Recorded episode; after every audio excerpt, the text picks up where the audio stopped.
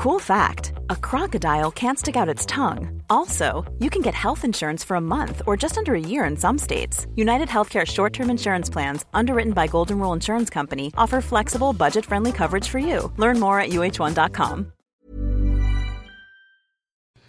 Hola, ¿cómo estás? Te habla Víctor Hugo Manzanilla y quiero darte un anuncio súper rápido. Quiero invitarte a la semana del Expert Prenur. Es una semana de entrenamiento en el área de negocios y el emprendimiento que voy a estar dando desde el 20 de abril al 27 de abril de este año 2020. ¿ok? Te invito para que descubres cómo impulsar tu negocio una vez por todas y el método mediante el cual lograrás adquirir decisión, firmeza y claridad para ser tu propio jefe. Es totalmente gratuito y puedes registrarte desde ya yendo a emprendedorhoy.com.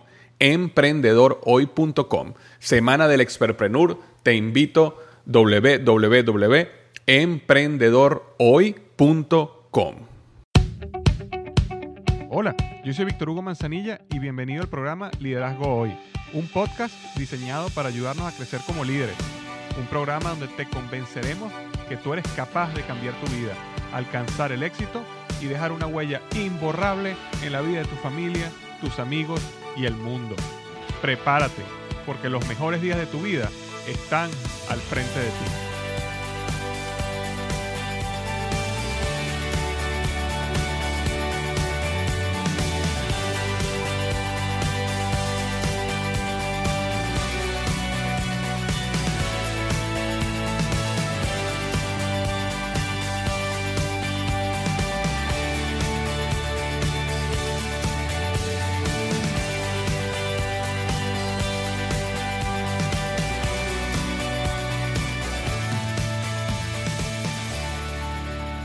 ¿Qué tal? Bienvenido al episodio número 155, 155 del podcast Liderazgo Hoy.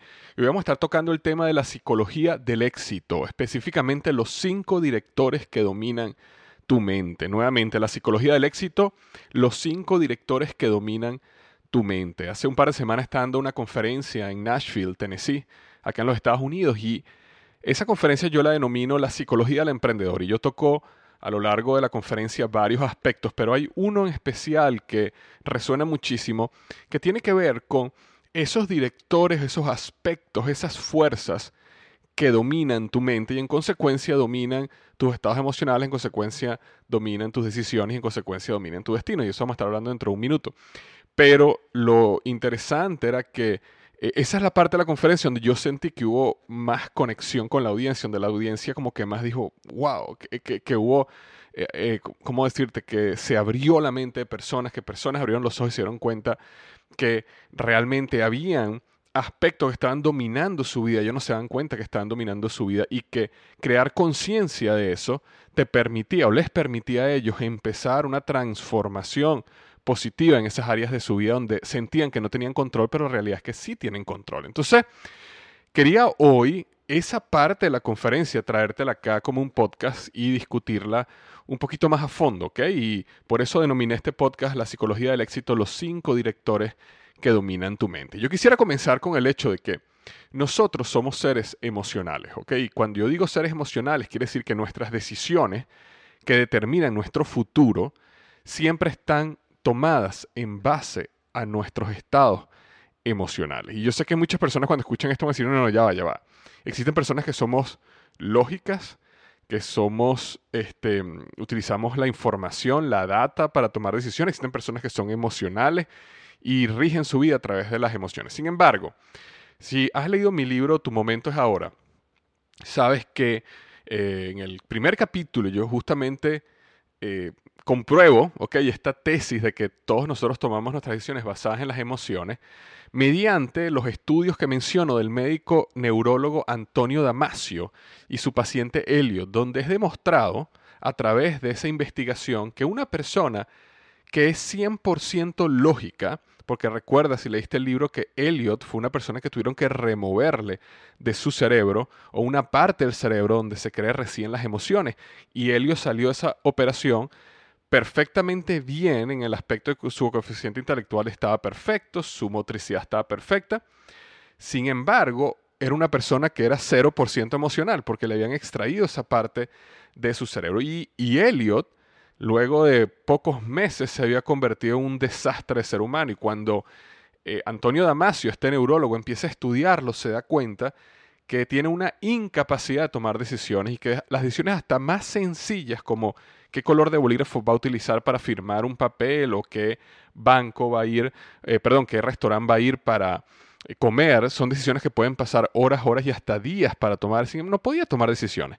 Entonces, eh, yo ah, lo, lo, documento mucho más a fondo en el libro, en mi libro Tu momento es ahora, sobre cómo la conclusión de Antonio Damasio, después de todo este estudio, es que nosotros somos seres emocionales. Inclusive cuando nosotros creemos que somos personas racionales, estamos tomando las decisiones en base a emociones. Son emociones diferentes, emociones como seguridad, en un caso, pero sin embargo siguen siendo emociones. Y de hecho, quería decirte que si tú no has comprado, no has leído todavía el libro Tu momento es ahora, quiero aprovechar para decirte que estoy regalando la muestra gratis, que son los tres primeros capítulos del libro, y simplemente tienes que ir a tumomentoahora.com tumomentoahora.com o puedes ir al blog a este donde tengo un resumen de lo que vamos a hablar hoy, que es liderazgohoy.com barra diagonal 155 155 y ahí vas a ver el enlace o la liga para descargar la muestra gratis del libro Tu momento es ahora. Estoy dando los tres primeros capítulos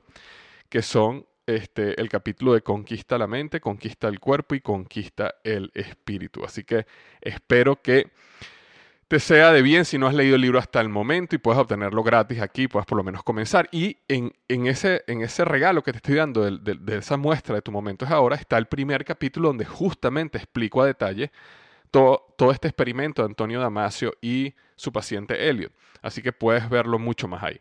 Ahora, siguiendo, este, también explico en ese mismo capítulo que las emociones o los estados emocionales son reacciones químicas que ocurren en nuestro cerebro cuando se segregan sustancias y neurotransmisores como puede ser serotonina, dopamina, oxitocina, endorfinas, etc. Y muchas veces estos estados emocionales o estas emociones nosotros tendemos a espiritualizarlas. Eh, tendemos a sentir como que las emociones es algo etéreo. Algunas personas piensan que las emociones tienen mucha conexión con un ser superior, pero aunque yo, yo, no soy Dios y ni, admito y ni puedo decir que una persona no haya tenido una conexión, a lo mejor en un momento especial, eh, divina, podemos decirlo, eh, la gran mayoría de las emociones que nosotros sentimos día a día son realmente simplemente segregaciones de neurotransmisores y sustancias en nuestros cerebros que nos hacen sentir bien, como por ejemplo serotonina o dopamina, ¿ok? nos pueden hacer sentir enamorados como la oxitocina, nos pueden hacer sentir satisfechos como las endorfinas, que son sustancias que son segregadas después de hacer ejercicio, por ejemplo. Y entonces hay diferentes eh, segregaciones que nos hacen sentir de ciertas maneras. Y cuando nosotros tenemos diferentes estados emocionales, tomamos decisiones completamente diferentes. Es decir, una persona que se siente feliz, optimista, llena de energía y vitalidad, toma decisiones completamente diferentes que una persona que se siente frustrada, depresiva o ansiosa. Y al final, esas decisiones que nosotros tomamos definen nuestro destino, definen nuestro futuro. Tú eres lo que eres hoy basado en las decisiones que has tomado a lo largo de tu vida. Okay, obviamente han, habido situaciones en tu vida que están completamente fuera de tu control, pero sin embargo, dentro de esas situaciones que están fuera de tu control, tú has tomado decisiones que te han llevado por un camino o por otro camino. Entonces, nuestro cerebro, es decir, nuestra mente, dirige nuestras emociones a través de estas segregaciones químicas, estos neurotransmisores. Nuestras emociones dirigen nuestras decisiones y nuestras decisiones definen nuestro destino. Entonces el secreto está en lo siguiente. Si tú quieres tomar las riendas de tu destino, si tú quieres asegurarte en ir en un camino y llegar a un destino específico, enfócate en la mente, porque la mente últimamente controla el destino, porque la mente, si tú logras que tu mente desarrolle los estados emocionales que tú necesitas, imagínate tener una mente, un cerebro que siempre está eh, segregando eh, reacciones químicas, sustancias, neurotransmisores que te hacen sentir bien, que te hacen sentir con vitalidad, que te hacen sentir con energía. Eso es lo que queremos, ¿ok? Entonces, quiero mostrarte lo que yo llamo los cinco directores de la mente. Es decir, son cinco aspectos, cinco fuerzas que están normalmente en piloto automático y que están dirigiendo tus emociones y en consecuencia tus decisiones y tu destino. Pero si nosotros creamos conciencia de cuáles son estos cinco directores de nuestra mente, logramos reflexionar en ellos, perdón, logramos analizarlos, entonces vamos a poder cambiarlos, vamos a poder transformarlos para que al final esos directores de nuestra mente sean directores que contratamos nosotros. ¿ok? No son directores que están puestos de manera automática haciéndonos sentir de una manera que nosotros no dominamos, sino por el contrario, decir, ok, estos son los cinco directores de nuestra mente, pues entonces yo voy a escoger quiénes son esos cinco directores y en consecuencia voy a tener un control mucho más eh, de una manera proactiva acerca de cómo se dirige mi mente, cómo se dirigen mis estados emocionales y en consecuencia mi futuro. Entonces, vamos a comenzar con estos cinco directores de la mente. Vamos a comenzar con el primero. Y el primero de los directores de la mente es lo que yo llamo creencias globales. Las creencias globales, tal y como la palabra lo indica, son lo que yo llamo metacreencias. Es decir, cuando yo digo metacreencias, me refiero a esas creencias que están por encima de todas las otras creencias. Son como unas creencias superiores que sostienen todo nuestro sistema de creencias menores y valores. Y todos tenemos creencias globales. ¿ok? Esas creencias globales expanden nuestra visión del mundo y nos impulsan hacia el progreso o nos detienen y nos atan a una vida mediocre. Y de hecho, cuando tú quieres empezar a estudiar o a reflexionar cuáles son esas creencias globales que tú puedes tener, eh, la mejor manera de comenzar es preguntándote algo así como, en pocas palabras, la vida se trata de... Entonces, cuando yo le pregunto a una persona, dime en pocas palabras, la vida se trata de, y yo espero que esa persona me responda, esa respuesta es el inicio, me da un comienzo en detectar cuáles son esas creencias globales. Cuando tú le preguntas a una persona, mira, la vida se trata de, y hay personas que están a decir de ganar. Entonces ya tú sabes que hay una serie, hay una creencia global que tiene que ver que la vida es una competencia. Y cuando tú piensas que la vida es ganar, automáticamente puede ser que pienses también que otros tienen que perder. Para yo ganar, otros tienen que perder. No necesariamente, pero eso es una manera que tú empiezas a detectar creencias globales. Hay personas que creen que la vida se trata de una batalla, ¿ok? Una batalla entre el bien y el mal y que hay que ganar esa batalla, ¿ok? Y esas personas van a vivir su vida de una manera específica, ¿verdad? ¿Por qué? Porque para ellos todo lo que sucede es una batalla entre el bien y el mal. Todos ellos lo ven bajo ese lente. Entonces no, no hay grises, sino eh, todo es como blanco y negro. O tú estás del lado del bien o tú estás del lado del mal. Y normalmente cuando unas personas tienen ese tipo de creencias, cuando ellos, eh, lo que ellos asumen que es el lado del bien, es lo que para ellos es la verdad del bien, ¿no? Entonces, hay personas que para ellos la vida se trata de una batalla entre el bien y el mal.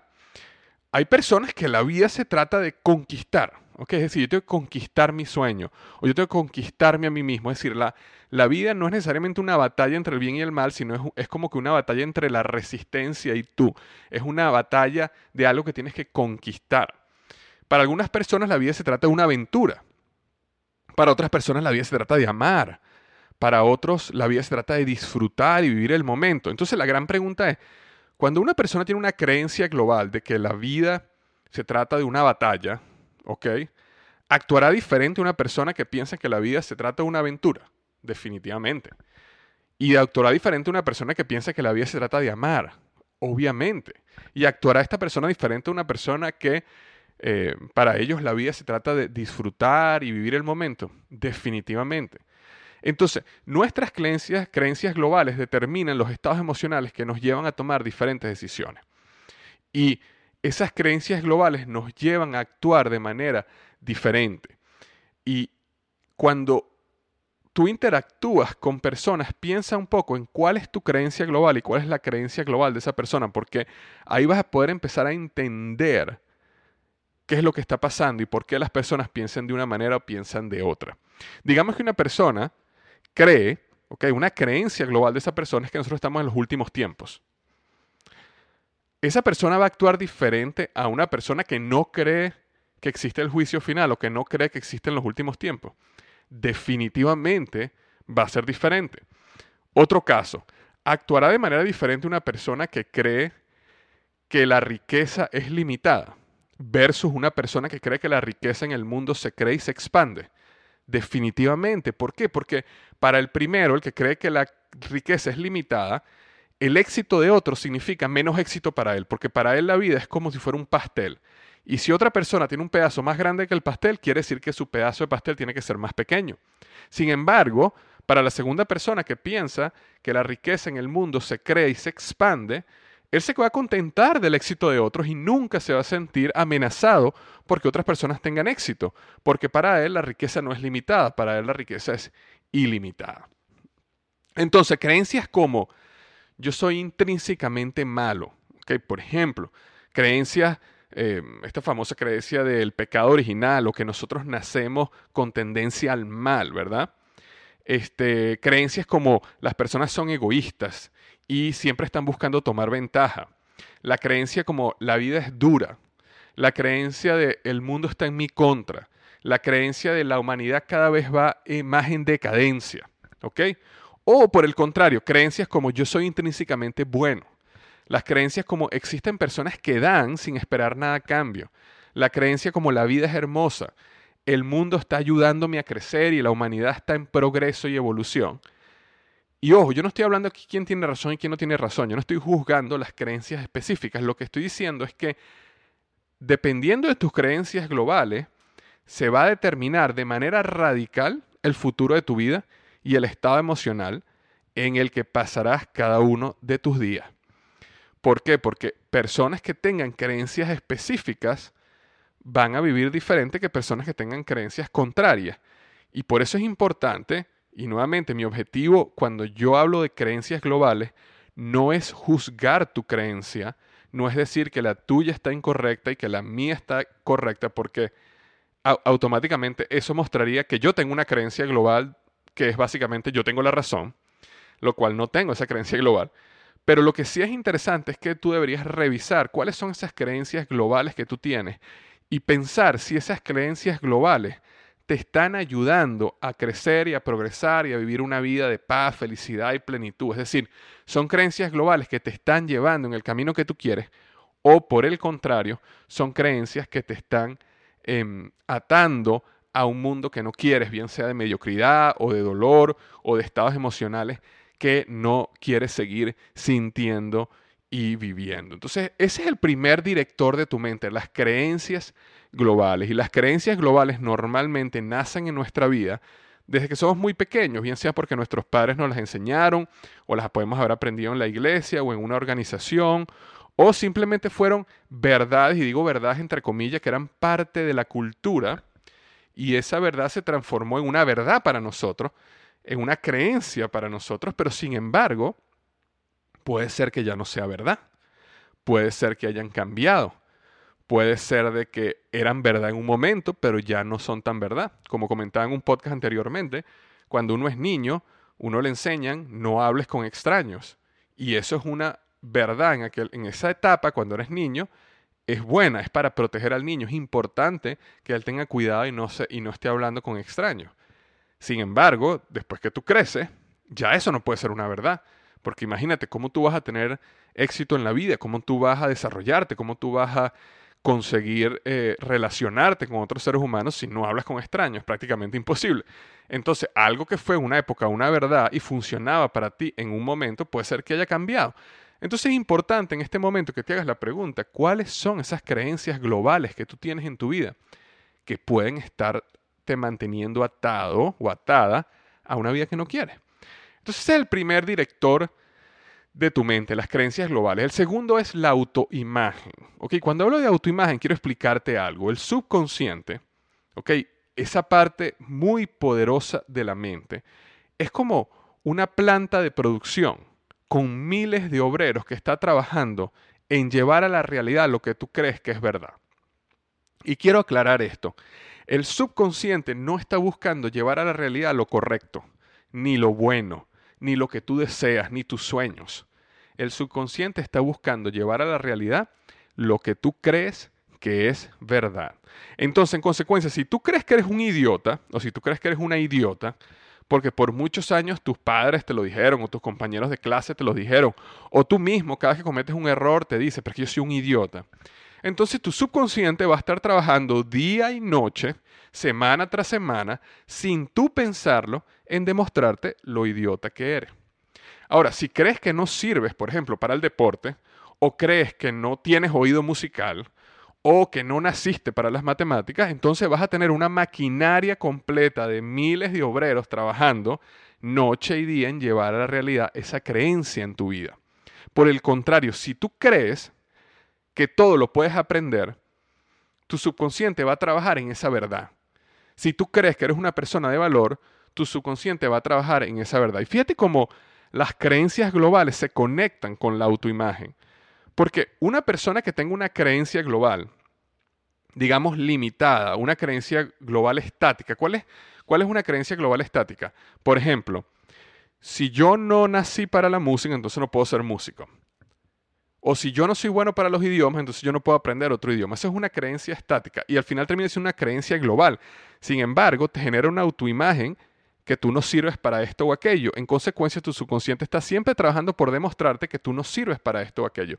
Ahora, una persona que tiene una creencia global de expansión, de progreso, como por ejemplo, yo puedo aprender lo que yo quiera.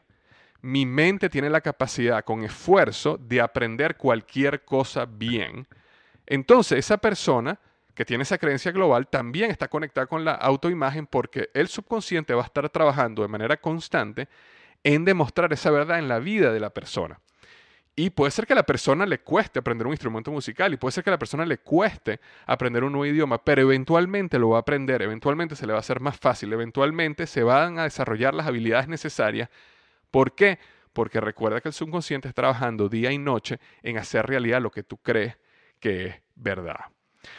¿Alguna vez soñaste con tener un grupo de personas trabajando para ti a la perfección mientras duermes, mientras vas de vacaciones, mientras tomas sol en la playa o mientras haces tu pasatiempo favorito? Pues te tengo buenas noticias. Ese es tu subconsciente, está trabajando para ti, pero necesitas darle las órdenes correctas o vas a terminar en aprieto. Si tú simplemente dejas al subconsciente que trabaje con esas creencias globales incorrectas, con traumas del pasado, con mentiras que te repites constantemente, entonces él va a estar trabajando en llevar eso a la realidad y no vas a terminar donde tú realmente quisieras terminar. Entonces, de estos cinco directores de la mente, el primero eran las creencias globales, el segundo era la autoimagen, el tercero es tu pregunta principal. Cuando yo hablo de pregunta principal me refiero a lo siguiente, y esto fue lo que yo aprendí y realmente revolucionó la manera como yo veía mi vida en el evento Una cita con el destino de Anthony Robbins, y Anthony hablaba, o Tony hablaba en ese evento, de que todos tenemos una pregunta principal que nos hacemos una y otra vez a nivel subconsciente. Es decir, nosotros no estamos pensando en esa pregunta, pero actuamos siempre tratando de responder esa pregunta de manera positiva. Ahora, responder esa pregunta de manera positiva, en la mayoría de los casos, no es bueno para nuestra vida. Y esa pregunta principal normalmente es una iteración o modificación de las siguientes dos preguntas. Y las, dos preguntas son estas. ¿Soy suficientemente bueno o tengo lo que se necesita? Esa es la primera pregunta. Y la segunda pregunta, en consecuencia, ¿seré amado y aceptado? Entonces, nosotros siempre nos estamos preguntando si somos lo suficientemente buenos o tenemos lo que se necesita y en consecuencia si seremos amados y aceptados. Entonces, estas dos preguntas nosotros tendemos a reescribirla en otra manera pero siempre al final estamos tratando de responder la pregunta básica, que es que somos amados y aceptados. Entonces, por ejemplo, en mi caso, mi pregunta principal, luego de reflexionar en cuál sería esa pregunta que yo me decía constantemente, era la siguiente. Era algo, algo como, ¿qué estará pensando él o ella de mí? ¿Cómo puedo hacer para caerle bien y que esta persona me acepte? Entonces, esa pregunta, que yo me la hacía en todo momento, me trajo cosas buenas, como por ejemplo, yo era una persona que aprendí a desarrollar habilidades del trato personal, una persona que me esforcé por, por, hacer las cosas bien a manera de satisfacer las necesidades de otras personas. Sin embargo, también me trajo cosas muy negativas, como por ejemplo que me costaba mucho confrontar a las personas. Cuando una persona estaba haciendo algo incorrecto, cuando una persona estaba haciendo algo abusivo, cuando una persona estaba aprovechándose de mí, yo no la confrontaba. Yo prefería aceptar el abuso, decir, bueno, no importa, yo lo voy a hacer, eh, prefiero hacer esto que pelear. Era simplemente una excusa para no confrontar. ¿Por qué yo no quería confrontar? ¿Por qué yo no quería pelear? Porque si yo peleaba, porque si yo confrontaba, eso ponía en riesgo que esa persona me aceptara o que yo le cayera bien. Entonces me convertí por mucho tiempo en esta persona que siempre buscaba complacer a los demás. Y como te digo, en algunos casos es bueno, pero cuando tú vives tu vida buscando complacer a los demás, es una vida extenuante, porque nunca eres tú mismo, nunca eh, eh, refleja a los demás tu verdadera, lo que realmente eres tú, porque siempre estás tratando de ser alguien que le caiga bien a los demás. Y en consecuencia tienes que ser diferente con diferentes personas, porque si esta persona eh, no sé, era tal tendencia, entonces tú te adaptas a eso. Si esta persona es de otra tendencia, tú te adaptas a esta otra tendencia. ¿Por qué? Porque tú le quieres caer bien a todo el mundo, tú quieres ser aceptado. Y eso fue muy negativo para mi vida. Pero fíjate que al final de esa pregunta siempre respondía a esa pregunta inicial, que era, ¿seré aceptado? ¿Seré amado? Ahora, existen diferentes preguntas principales, ¿ok? Tales como, ¿cómo hago para ser aceptado por él o ella? ¿Cómo puedo hacerlo mejor? Por ejemplo, hay personas que siempre están preguntándose, yo lo puedo hacer mejor, ¿cómo lo podría hacer mejor que él o cómo lo podría hacer mejor que ella? ¿Por qué se hacen esa pregunta? Porque si lo hacen mejor, entonces recibirán admiración, recibirán significancia y en consecuencia serán amados y aceptados. Hay personas que se preguntan, ¿soy yo el mejor aquí? ¿Soy yo el que tiene más dinero? ¿Soy yo el que tiene más éxito? ¿Soy yo el que lo hago mejor? ¿Nunca, no, no has tenido algún amigo o, familiar que en reuniones siempre te está diciendo qué bueno eso, siempre está hablando del mismo. O tú le dices algo como, oye, tú sabes que la otra vez me fui de viaje cinco días a tal lugar. Ah, no, no, yo me fui diez días. Y siempre está buscando ser mejor. Es una persona que está buscando ser amada y ser aceptada a través de esa pregunta principal que ¿soy yo el mejor? Y siempre tiene que buscar responderla. Por ejemplo, ¿soy yo la más hermosa en este lugar? Es una pregunta que muchas mujeres en este caso se hacen ¿Por qué? Porque están buscando ser amadas, ser aceptadas. Entonces, es bueno preguntarse, ¿cuál es esa pregunta principal que siempre nos estamos haciendo? Porque el gran problema con todas estas preguntas es que dependen de otras personas. Ser aceptado depende de que otros te acepten. Ser el mejor o ser la más hermosa depende de que otros sean peores o que otras sean más feas, ¿verdad? Pero necesitamos movernos de una pregunta desempoderadora, si esa palabra existe, a una pregunta empoderadora, es decir, una pregunta que dependa de nosotros. Una pregunta desempoderadora es, por ejemplo, ¿soy yo el mejor aquí? ¿Por qué es desempoderadora? Porque para yo ser el mejor, eh, no depende 100% de mí. Hay personas que pueden ser mejores que yo en cualquier área de la vida, pero entonces estoy todo el tiempo en esa competencia y una competencia que nunca voy a ganar porque siempre habrá alguien mejor, depende de otras personas. Ahora, ¿qué pasa si yo hago una pregunta que realmente dependa de mí? Como por ejemplo, ¿cómo puedo apreciar este momento al máximo? Independientemente de lo que esté pasando, imagínate que cada vez que tú te enfrentes a una crisis o a una situación o lo que sea, te hagas la pregunta, ¿cómo puedo yo apreciar este momento al máximo? Eso depende de ti. ¿O cómo puedo ver lo hermoso en esa situación? ¿Cómo puedo bendecir a esta persona ahora? Etcétera, etcétera, etcétera. Todas estas preguntas que te acabo de decir son preguntas que dependen de ti, no dependen de otro. Entonces es importante saber cuál es tu pregunta principal actual, porque seguramente vas a tener que reescribirla, reescribirla de un punto desempoderador a un punto empoderador. Entonces, de los cinco directores de tu mente teníamos las creencias globales, la autoimagen, tu pregunta principal, y ahora tenemos las reglas. ¿A qué me refiero yo cuando hablo de reglas? Nosotros llenamos o llegamos a diferentes estados emocionales debido a reglas que tenemos integradas a nuestro subconsciente. Y para demostrarte esto, yo quiero que te hagas la siguiente pregunta. ¿Qué tiene que pasar en tu vida para que tú sientas paz? Es más, vamos a hacerlo con cuatro estados emocionales. Responde ahorita mismo, ¿qué tiene que pasar en tu vida para que tú sientas paz? ¿Qué tiene que pasar en tu vida para que te sientas feliz? ¿Qué tiene que pasar en tu vida para que te sientas molesto o molesta? ¿Y qué tiene que pasar en tu vida para que te sientas decepcionado o decepcionada? Es decir, paz, felicidad, molesto, molesta o decepcionada, decepcionada. Si tú respondes honestamente a esta pregunta, te vas a dar cuenta de lo siguiente.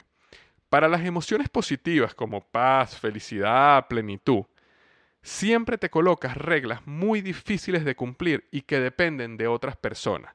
Por ejemplo, oye, yo me siento en paz cuando mis hijos se portan bien, cuando hacen la tarea, cuando se comen la cena sin estar peleando todo el tiempo y se la comen rápido y se acuestan a dormir a la hora que deben acostarse sin problema. O, por ejemplo, yo me siento feliz en mi trabajo cuando las cosas me salen bien, cuando mi jefe me reconoce y cuando logro terminar todas mis responsabilidades antes de la hora de salida. Entonces, la gran pregunta es, ¿cuál es la probabilidad de que tus hijos se porten bien todo el tiempo, se coman toda la comida, se acuesten solos y tranquilos, ¿Cuál es la probabilidad de que no tengas problemas en el trabajo, de que tu jefe te reconozca perfectamente todo lo que haces y que no haya ningún imprevisto para que tú puedas salir a tiempo? Y la respuesta a esta pregunta, la probabilidad es cero, es nunca, es nada, básicamente cero, no hay la probabilidad que eso suceda. Entonces, las reglas que te has colocado para alcanzar felicidad y paz son imposibles de cumplir y dependen de otros. Por ejemplo, en este ejemplo, dependen de tus hijos, dependen de tu jefe o dependen de circunstancias externas a ti en el trabajo por eso, casi nunca te sientes feliz y casi nunca te sientes en paz. Y en el caso contrario, para las emociones negativas, normalmente te colocas reglas que son súper fáciles de cumplir, como por ejemplo, me siento molesto o molesta cuando salgo al trabajo y me agarra el tráfico, y peor aún se me atraviesa alguien en el camino. O otro ejemplo, yo me siento decepcionado o decepcionada cuando mi pareja no se comporta como yo espero. Entonces te hago nuevamente la pregunta, ¿cuál es la probabilidad de que consigas tráfico en la ida a tu trabajo y de que en medio del tráfico alguien se te atraviese? ¿O cuál es la probabilidad de que tu pareja haga algo en algún momento que no estás de acuerdo? Y te vas a dar cuenta que la probabilidad es altísima, es sumamente fácil. Que si tú vives en una ciudad donde Cosmopolitan es prácticamente imposible no tener tráfico, es decir, la probabilidad de que haya tráfico es del 100%. Y cuando hay tráfico la gente se comporta más como animales, ¿verdad? Y cuando manejan, en consecuencia, es muy probable que se te atraviese alguien. Ahora, cuando tú estás en una relación de dos personas, ¿cuál es la probabilidad de que la otra persona haga algo que tú no estás de acuerdo? 100%. Todos nosotros hemos hecho cosas por nuestras parejas que ellos no están de acuerdo y todos hemos recibido también lo mismo en contra. Entonces, en consecuencia, es tan fácil que eso suceda que por eso es tan fácil sentir emociones negativas como frustración, como rabia, como ira, como decepción, como molestia. Ahora, ¿qué tal si cambias las reglas? ¿Qué tal si colocas reglas que dependan de ti y que sean sumamente fáciles de cumplir para las emociones positivas? Y te voy a dar un par de ejemplos. Volvamos al ejemplo de la felicidad. Imagínate que tus reglas ahora sean las siguientes me voy a sentir feliz cada vez que abra los ojos en la mañana y me dé cuenta de que la vida me regaló otra oportunidad de vivir. Imagínate que esa fuera tu regla. Yo me voy a sentir feliz cada vez que yo abra los ojos en la mañana y me dé cuenta de que la vida me regaló otra oportunidad de vivir. Ya esto no depende de mis hijos, ya esto no depende de mi jefe, ya esto no depende del tráfico, ya esto, ya esto depende simplemente de mí. Yo abrí los ojos y me acabo de dar cuenta que la vida me dio otra oportunidad más de vivir, un día más. O por ejemplo, en el caso de paz. Yo voy a sentir paz cada vez que recuerde que mi Dios, que la vida, que el universo, depende cuál sea tu creencia, está en control y que siempre yo voy a tener la fuerza para sobrepasar cualquier adversidad. Entonces, esas reglas dependen de ti y son sumamente fáciles de cumplir porque dependen de ti. Entonces, ¿qué tal si cambiamos las reglas? ¿Qué tal si nos volvemos un poco más justos en la situación? Porque ahora tenemos reglas muy difíciles para las emociones positivas y reglas muy fáciles para las negativas. ¿Qué tal si volteamos la tortilla? ¿Qué tal si hacemos reglas fáciles para las emociones positivas? Y te vas a dar cuenta que eso va a transformar la manera como tú vives la vida. Pero las reglas que tienes hoy son o es uno de esos directores de la mente. Y el quinto y último de los directores de la mente son los pensamientos limitantes. Y de hecho yo tengo un artículo que se llama ¿Qué son los pensamientos limitantes y cómo eliminarlos? Y de hecho te invito a que lo revises. Simplemente puedes ir a liderazgoy.com y ahí buscar qué son los pensamientos limitantes y cómo eliminarlos o buscarlo en Google. Pero en ese artículo yo cuento lo siguiente. Una persona que piensa que tener mucho dinero es malo o que uno debe vivir solo con lo necesario ha desarrollado un pensamiento limitante en su vida, que nunca le permitirá vivir una vida de abundancia financiera. ¿Por qué? Porque apenas le entre un buen dinero, su subconsciente no lo considerará apropiado y generará en el individuo los sentimientos, los estados emocionales, que lo llevarán a tomar las acciones, que lo llevarán a desperdiciar y perder el dinero. Por eso las personas que se ganan la lotería a los 3, 4, 5 años están peor que antes. ¿Por qué? Porque en su, eh, ellos no eran personas que mentalmente estaban en abundancia, ellos seguían siendo pobres mentalmente. Entonces cuando ganan todo ese dinero, cometen miles de errores. ¿Por qué? Porque su subconsciente le está diciendo, este no eres tú, tú no eres una persona que debería vivir a este nivel, tú no eres una persona de dinero, tú no eres una persona millonaria. En consecuencia, tú tienes que volver a lo que tú realmente eres, es decir, lo que tú crees que es verdad. Y eso es un pensamiento limitante. Por ejemplo, una persona que piensa que todos los hombres o todas las mujeres, en su caso, son iguales, digamos, mentirosos, mentirosas o infieles, va a desarrollar un pensamiento limitante en su subconsciente que te va a acercar, acuérdate, te va a acercar de manera inconsciente a parejas que cumplan tu creencia. Entonces, cuando tú veas una persona que es mentiroso, que es infiel, automáticamente te vas a sentir atraído a esa persona. ¿Por qué? Porque esa es la verdad que tú tienes en tu mente. Mientras que si tú eres una persona que cree que hay hombres o mujeres que son honestos, que dicen la verdad, entonces tu mente, tu subconsciente te va a atraer a ese grupo de personas.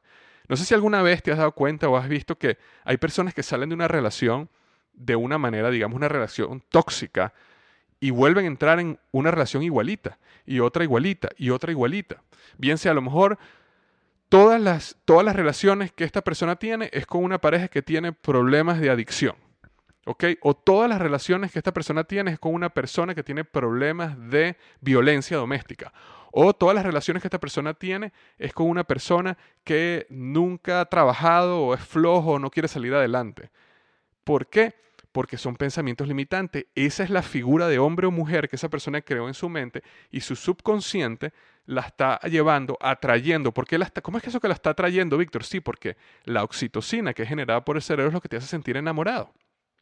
Entonces, si, si ese es el modelo de hombre o mujer que tú tienes en tu mente, de pareja que tú tienes en tu mente, entonces tu cerebro va a generar las emociones, las reacciones químicas que te van a sentir atraído a una persona que es la persona incorrecta, pero para ti es la persona correcta porque es lo que tú crees que esa persona es. ¿Ok? Igualmente sufrirán similares consecuencias las personas que hayan desarrollado pensamientos limitantes como es que yo no soy bueno, yo no soy digno, yo no lo merezco, yo no puedo, yo soy enfermizo, yo no tengo tiempo, yo tengo tanto trabajo que siempre estoy cansado o cansada. Todos estos son pensamientos limitantes.